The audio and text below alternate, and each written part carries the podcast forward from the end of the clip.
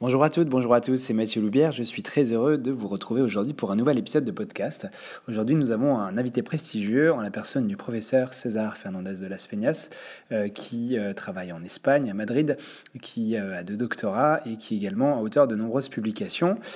il était venu pour faire une formation dans le cadre de notre, organisme GMK au début du mois de février pour nous parler des céphalées. À cette occasion, je m'étais entretenu avec lui. nous avons discuté pas mal des trigger points et des céphalées voilà, j'espère que cette euh, interview vous plaira. Euh, comme d'habitude, vous pouvez retrouver d'autres informations sur notre site internet www.gem-k.com dans la rubrique blog. Il y a des cours gratuits et d'autres interviews. Pour finir, j'annonce que euh, César Fernandez de l'Espénas nous fera le plaisir de revenir l'année prochaine pour nous parler d'autres choses. Restez bien connectés à notre site internet si vous souhaitez avoir de plus amples informations. Et pour finir avec tout ça, euh, je souhaitais juste préciser une petite chose, puisque hier j'ai posté, un podcast. Eh bien, il s'agissait d'un poisson d'avril. Euh, en effet, nous n'avons pas euh, créé une maison d'édition, ou tout du moins pas encore. Donc, il faudra attendre un petit peu avant d'avoir un livre produit par GMK. sur ce, je vous souhaite une très bonne écoute et une bonne journée. À très bientôt.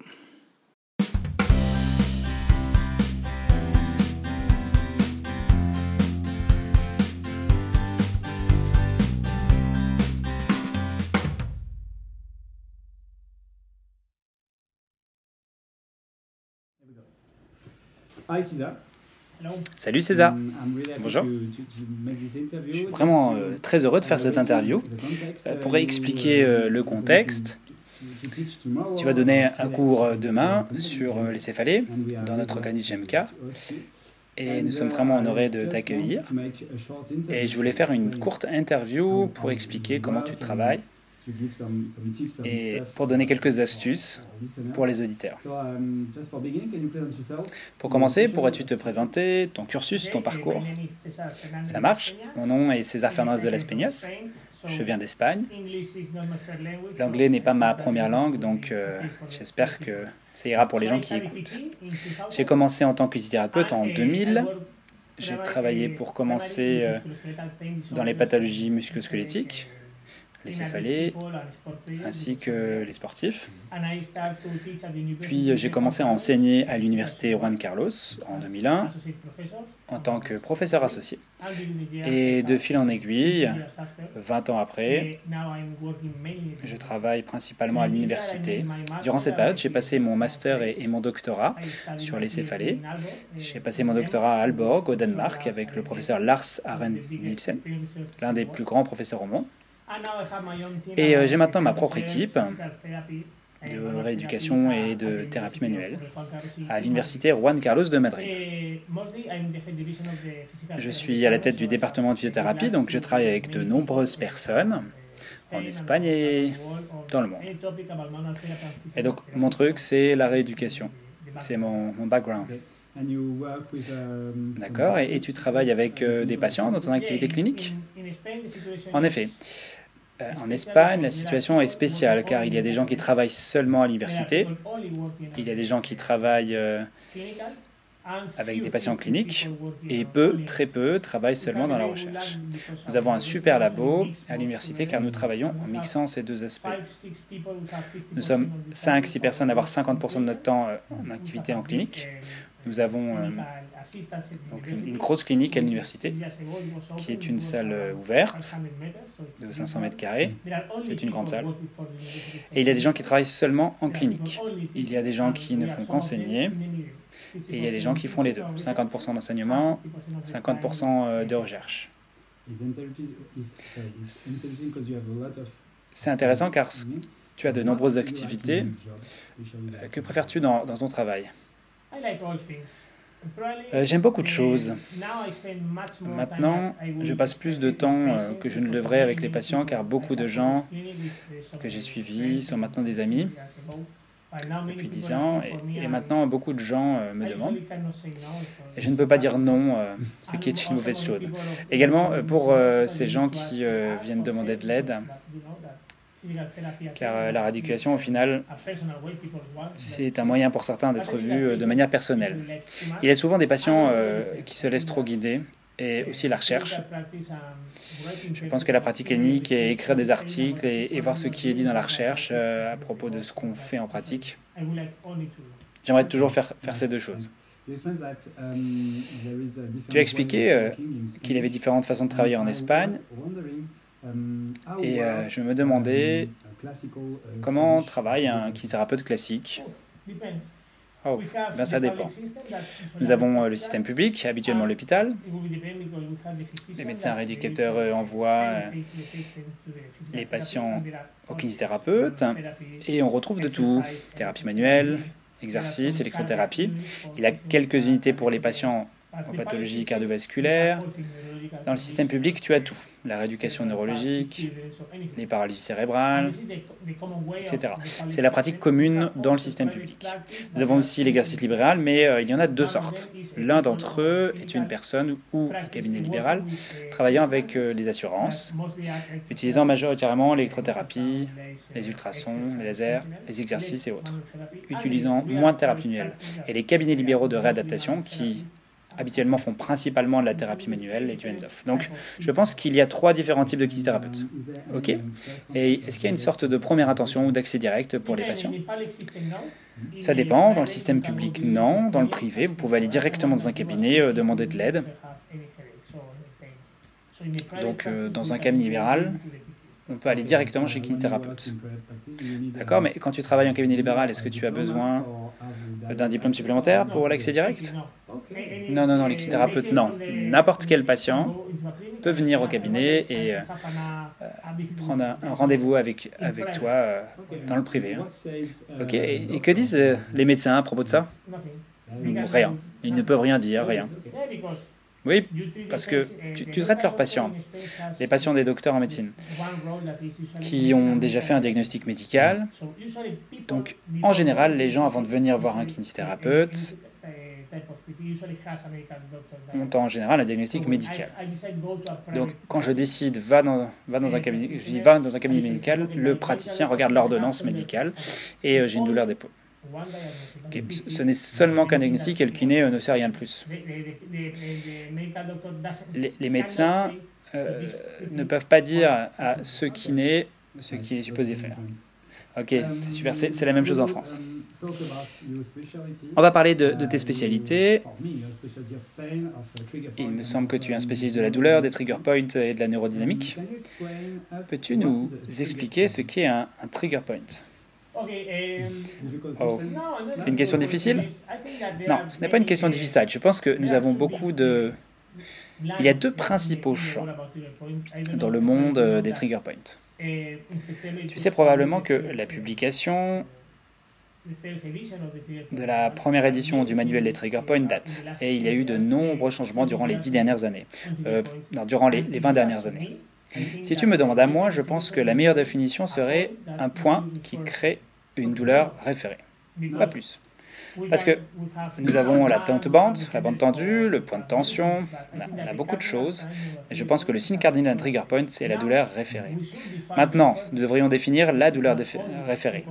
Car tu sais, ce n'est pas seulement, comme disent certains, une douleur qui est d'un autre endroit que le trigger point. C'est plus compliqué que cela. Peut-être que nous pourrions dire qu'il n'y a euh, pas que des trigger points musculaires. Bien sûr, il y a des trigger points articulaires. Un trigger point est un tissu qui réfère une douleur. Et n'importe quel tissu peut déclencher une douleur référée. On a des trigger points ligamentaires, viscéraux, musculaires, myofasciaux, articulaires. On pourrait parler des disques et des lombalgies par exemple. Parfois tu as des douleurs de cuisse et euh, bien sûr, bien sûr des disques et des ligaments. Tout tissu qui déclencherait une douleur référée pourrait être, pourrait être appelé trigger point, car trigger point c'est déclenchement. Mais je pense que pour les kinésithérapeutes, la plupart associent les trigger points aux atteintes myofaciales. Je pense qu'en France, euh, probablement, euh, que les gens pensent que c'est seulement musculaire. En Espagne aussi. Je crois que, que tout le monde pense cela. Tu peux voir euh, le terme douleur myofaciale. Ce, ce n'est pas, un, ce pas un trigger. Les triggers pas de myofaciaux ou musculaires Ok, mais quelles sont les, preuves euh, derrière ce concept? Parce que en France, par exemple, nous parlons de trigger point et certains disent que le trigger point n'existe pas. Y a-t-il des, preuves derrière ce concept? Oui, je pense qu'il y a une controverse concernant ce qu'est un trigger point. Il y a trois mois, euh, il y a eu un groupe espagnol ce sont euh, mes collègues qui ont développé un modèle de trigger point chez leur rat. Ils ont observé euh, des nœuds de contraction très forts qui pourraient être développés avec une augmentation de l'acétylcholine dans la plaque motrice. Le problème, je crois, c'est qu'on cherche à voir un signe histopathologique du trigger point. Je pense que c'est très difficile à trouver. De dire, OK, je pense qu'un trigger point, c'est ça. D'un point de vue euh, histologique, il y a la biopsie observant ou démontrant que dans la plaque motrice, quand les cliniciens palpent un trigger point, il y a plusieurs choses. Il y a les études IRM qui démontrent que le tissu est différent. Il y a les études par échographie qui disent que la résistance et la raideur est différente. Il y a les études d'élastographie qui disent qu'il y a des différences. Il y a quelques études histologiques. Mais la question euh, de dire, mon point de vue euh, microscopique, ce n'est ce qu'est un trigger point. On ne sait pas. Ok, certains disent qu'ils sentent euh, dans, la, dans la bande tendue quelque chose comme un point. Non, non, non, j'y crois pas. C'est des, des conneries. Les gens disent, en Espagne, ils disent que, comment dites-vous, un petit poids, il faut sentir ça, un petit poids. C'est complètement stupide. Non, je n'y crois pas. Parfois, tu peux le sentir, mais je pense que la clé est, ok, on met attention à un tissu. Si on est capable de reproduire ou d'induire une douleur référée avec une palpation manuelle, c'est le gene cardinal. Tu n'as pas besoin de sentir quelque chose. Euh, et en même temps que tu dis, euh, par exemple, oh, tu as un trigger point euh, du trapèze supérieur, vraiment douloureux. Hein. La tension du muscle peut être douloureuse. Donc je n'ai pas à ressentir quelque chose. Il faut voir s'il y a vraiment un trigger point. Je ne crois pas au petit poids, seulement pour les manger. C'est la même chose pour, euh, pour la carte. Il y a une carte des cartographies des points. Ah, les points, j'ai oublié de d'emmener avec moi la troisième édition. Euh, dans cette édition, il n'y a pas de carte, aucune légende. Durant le cours de demain, euh, nous verrons concernant les douleurs référées en dépit de la première édition qu'il n'y a pas de localisation de trigger point, ce qui a été une des erreurs majeures selon moi depuis 20 ans. Car il y a seulement les localisations que Dr. Travel a trouvées uniquement en pratique clinique et dit OK, pour 100 patients, chez 60, il y a plus fréquemment ce point-là. Ce n'est pas la localisation, c'est la fréquence. En fait, en recherche clinique, il ne s'agit pas de dire OK, le trigger point est là, là, là ou ici. Ça, c'est des conneries. Et donc, en pratique, il faut juste chercher. Oui, oui, tout à fait, je cherche. À propos des douleurs référées, combien de temps faut-il pour que euh, ce soit plus douloureux. Je veux dire, par exemple, si je mets mon doigt sur mon avant-bras, ce sera douloureux. Pendant quoi Une seconde, deux secondes, trois secondes? Je pense que deux ou trois secondes, c'est suffisant. C'est rapide. Donc, si c'est 10 secondes, c'est pas une douleur référée du coup. Non, ça dépend. Ça dépend déjà. Euh, nous allons en parler samedi. Parce que si je te dis c'est douloureux, non, sûr, sûr, sûr, j'appuie, j'appuie, j'appuie, bah, j'obtiendrai probablement une douleur référée. Et je pense que euh, nous sommes euh, précis. 3, 4, 5 secondes, la douleur référée, c'est rapide, ça doit arriver vite, comme une douleur instantanée. Oui, oui, tout à fait, c'est rapide.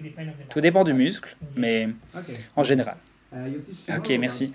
Tu vas faire un cours demain sur les céphalées. Peux-tu nous nous expliquer euh, rapidement, si possible?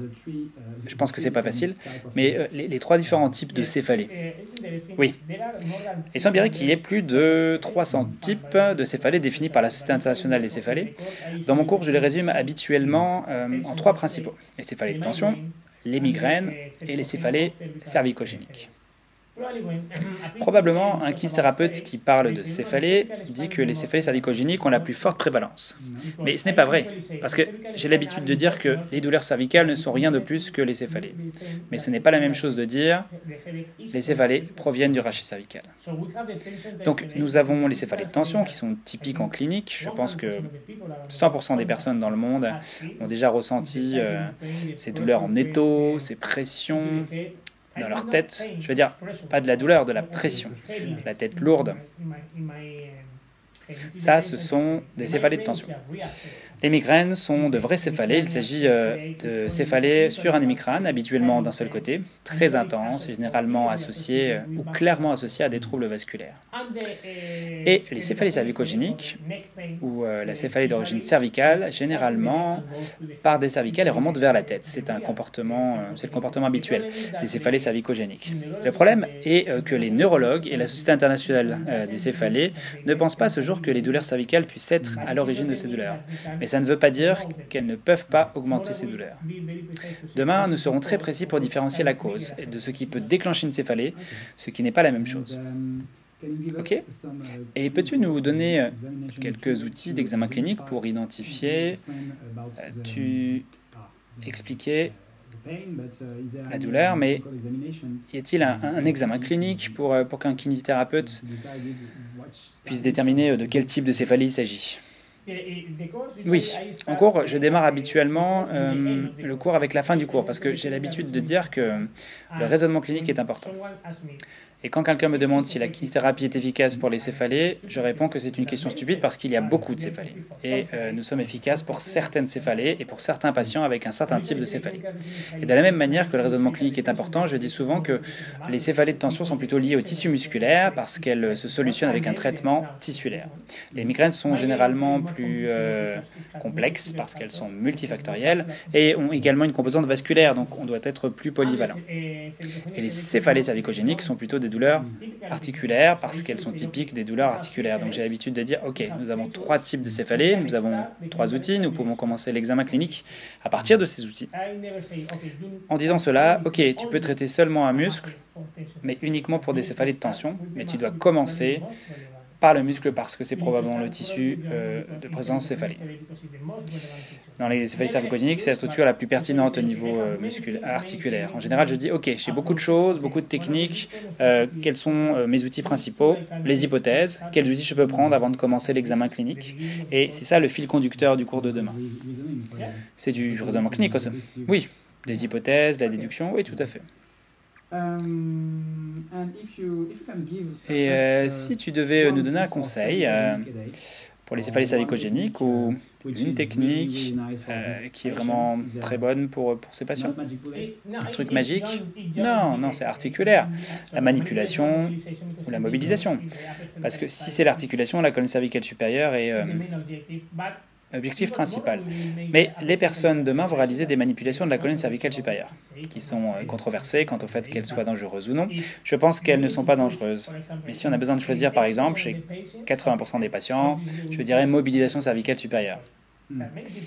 Beaucoup de patients, en effet, ont des céphalées qui sont typiquement des personnes âgées, à partir de 65 ans. Donc, manipuler le rachis cervical supérieur de ces patients peut être risqué. Donc, si je devais décider, la mobilisation viendrait en priorité. Et entre la mobilisation et la manipulation, tu, as une préférence? Si tu me demandes ce que je fais en pratique clinique, euh, si je peux, je commence toujours par la manipulation. Parce que je sais que c'est principalement euh, dû à un réflexe du système sympathique. et parce qu'il y a plus de stimuli pour le système nerveux central. Demain, nous débattons à propos de ce qui est le mieux entre manipulation et mobilisation et la recherche qui dit que cela dépend euh, de là où la pression est sur la colonne, ce serait plus efficace. Par exemple, pour les céphalées, peu importe d'un point de vue clinique, si tu fais une manipulation ou une mobilisation cervicale, les kinésithérapeutes disent OK, bon, si c'est efficace en clinique, on rejette la manipulation, on garde l'immobilisation. Et je dis non parce que les mécanismes sont différents. Donc, si je peux faire des manipulations, moi personnellement, je préfère. Ce n'est pas la même chose en clinique. également, les mécanismes sont différents parce qu'on l'observera en pratique clinique et ça prend également moins de temps. Tu n'as pas besoin de mobiliser pendant 5 minutes euh, comme une mobilisation. Juste quelques secondes, mais si je ne peux pas manipuler, bah, à ce moment-là, je fais des mobilisations. Et pour les, les peu espagnols, c'est possible de manipuler dans leur cabinet en Espagne Oui. En France, euh, je pense que c'est pas facile. Pas si facile que ça parce que dans les études en formation initiale, on n'apprend pas les manipulations non, non, ça dépend. En formation initiale en Espagne, ça dépend de l'université, mais par exemple, dans mon université, nous n'apprenons pas les manipulations en formation initiale. On commence à les apprendre en formation euh, post-DE. Comment en formation d'ostéopathie, par exemple, de chiropraxie? Non, non, en Espagne, la chiropraxie n'existe pas vraiment. Mais c'est surtout l'ostéopathie. Je pense qu'en Espagne, c'est un sujet euh, un peu tendu, très tendu. L'ostéopathie semble être reliée à la kinésithérapie. Donc avant de faire des études en ostéopathie, tu dois être kinésithérapeute. Mais c'est une situation particulière, très compliquée dans la politique euh, espagnole. Un sujet très très difficile. Ok, merci beaucoup pour euh, cette interview et merci, merci pour tout ça. J'espère que demain, je pense que demain ce sera vraiment super cool. Merci de m'avoir invité.